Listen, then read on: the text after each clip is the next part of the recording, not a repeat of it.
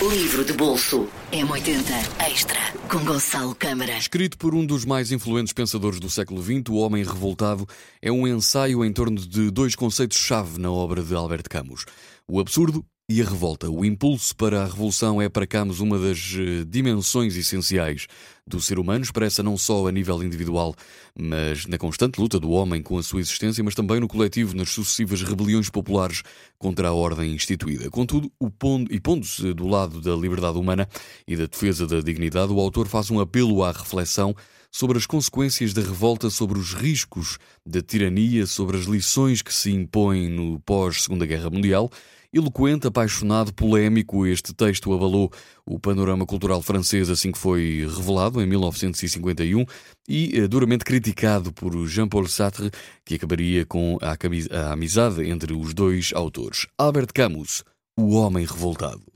Livro de bolso M80 Extra com Gonçalo Câmara.